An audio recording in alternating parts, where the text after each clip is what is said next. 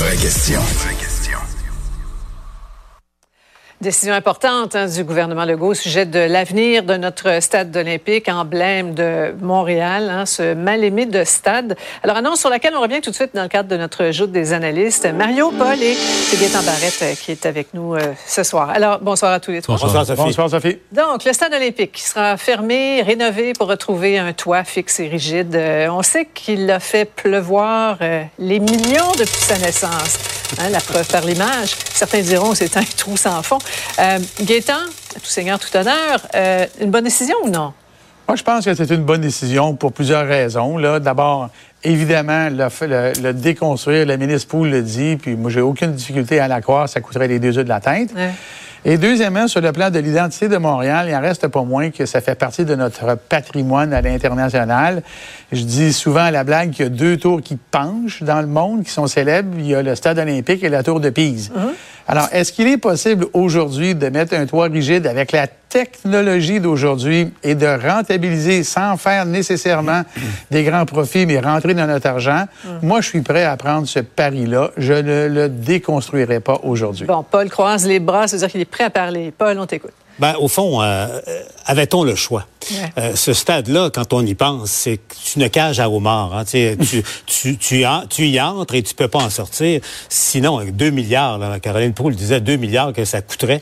Il euh, faudrait peut-être vérifier ces chiffres, mais quand même. Mais un peu ironique, on peut pas s'empêcher. On pense tous la même chose. J'ai commencé comme jeune journaliste en 1977. De quoi parlait-on à Jonquière quand on parlait euh, des, des, nouvelles nationales du toit du stade olympique qui n'était pas complété?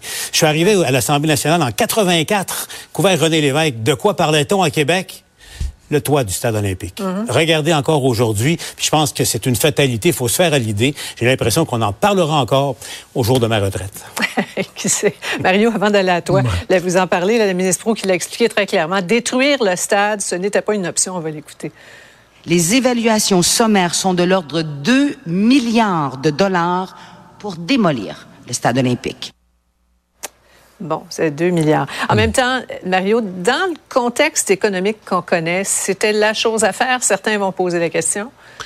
C'est sûr, mais tu sais, s'il y avait une solution facile, ça serait réglé depuis longtemps. si on l'a reporté, puis on a étiré ça. Puis, tu sais, dans le passé, quand même, faut pas se leurrer. parce que là, on a essayé de le couvrir deux fois. Les deux fois avec des toiles.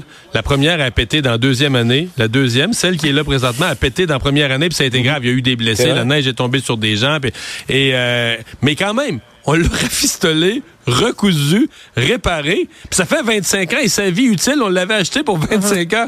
Puis qu'on a réussi à l'étirer puis à se rendre aux 25 ans de sa vie utile. Sauf que là, qu'est-ce que tu veux? On est rendu à l'année, il faut, faut faire quelque chose. Il fallait prendre une décision. À un moment donné, tu peux plus reporter parce que là, c'est fini. Là, scrap complètement. Il fallait prendre une décision. Moi, dans le fond, je me croise les doigts parce que je me, je me rallie à cette décision-là très bien. Mais c'est juste que, que ça coûte pas, qu'il n'y ait pas trop de dépassement de coûts qu'elle dure vraiment 50 ans. Sincèrement, je vais monter marche de l'oratoire à genoux pour que, que, le toit dure un vrai 50 ans. Qu'on n'entende Non, mais qu'on n'entende plus parler, que ce soit réglé je dois, dire, je dois rendre hommage à quand même quelqu'un. Michel Labrec, dans l'histoire de notre stade, avec tous les malheurs, rarement un être humain aura donné autant d'amour. Il a consacré les dernières années de sa vie à s'y intéresser, à travailler, à aller chercher les meilleurs experts, à bâtir un projet, à avoir une équipe devant. Lui, il vend le stade. Il est sûr que si on le, on le, répare, on va pouvoir faire 100 journées par année de concerts, événements sportifs, salons de l'auto et autres. Et euh, ben là, il nous, il nous livre ça. Et tu sais, à un moment donné, faut, faut, faut que tu bouges dans la vie. Tu peux pas toujours attendre, t'asseoir sur tes mains puis attendre, là. Oui, en tout cas, on va en reparler avant ta retraite, Paul, c'est pas mal sûr. euh, méchant défi technique, en tout cas. On va revenir sur les négociations qui, qui, nous ont beaucoup occupés euh, à la fin de l'année 2023 et on en parle encore. L'entente négociée notamment par la FAE qui a été euh, finalement acceptée par les membres vendredi, mais c'est passé par un cheveu.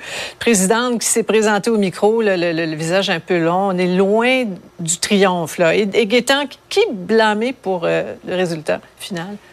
Ben justement, est-ce qu'on doit blâmer quelqu'un? S'il y a une ah. critique à faire, là, ça devrait être une question d'introspection de la part de la FAE. Rappelons là, que c'est ce syndicat-là qui a décidé, un, d'aller jusqu'à la grève illimitée, et deux, d'y aller sur la base de demandes qui, à la première seconde, avaient été jugées comme démesurées. Pourquoi? On voulait répondre, on voulait euh, résoudre la question de la composition de la classe. La composition de la classe, ça passe par de l'embauche et des ratios étudiants-professeurs qui doivent changer. On les a pas, les professeurs.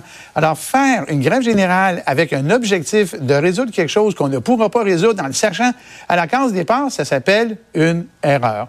Et là, aujourd'hui, ils mhm. voudraient porter le blâme, comme on l'a vu ce matin sur le gouvernement.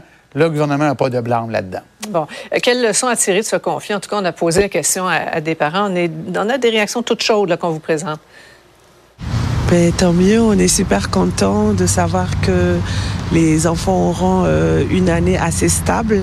Si les professeurs sont, sont, satisfaits de l'entente, ils vont continuer de donner un bon enseignement à nos enfants? Ben, j'espère qu'on va pouvoir régler euh, tout ça rapidement, puis que nos enfants vont pouvoir euh, rattraper un petit peu tout ce retard. Bon, oui, Mario, les, parents qui, ont, euh, qui en ont arraché aussi hein, pendant ces longues semaines. 22 jours hein, de, La priorité des parents aujourd'hui, c'est que les enfants aillent à l'école. On les questionne sur tous les angles, mais ils n'ont que ça en tête. Il faut que ça marche, il faut que les enfants aillent à l'école. Moi, je vais dire, euh, j'ai beaucoup de critiques sur la FAE. J'ai été sévère avec eux, mais Aujourd'hui, j'aimerais quand même, quand tout va être réglé, l'autre syndicat, quand tout va être fini, mm. j'aimerais quand même entendre Bernard Drinville dire, comme ministre de l'Éducation, que cette question de la composition de la classe, c'est pas fini. Là. C'est pas parce c'est pas un enjeu de négociation. Donc, l'année prochaine, ce sera pas une année de négociation, mais on pourrait quand même travailler à améliorer ça. L'autre année aussi. Donc, donner un peu de un peu de positivisme, un peu d'optimisme pour donner aux enseignants une espèce de... Parce que là, c'est comme si c'est lourd, puis ça... ça y a quelque chose qui marche pas dans leur affaire. Ils disent, nous autres, là, euh, on a le pire métier du monde, mais il faudrait qu'on recrute pour que ça soit moins pire. Mais si t'annonces que tu as le pire métier du monde, les gens n'iront pas là-dedans, là.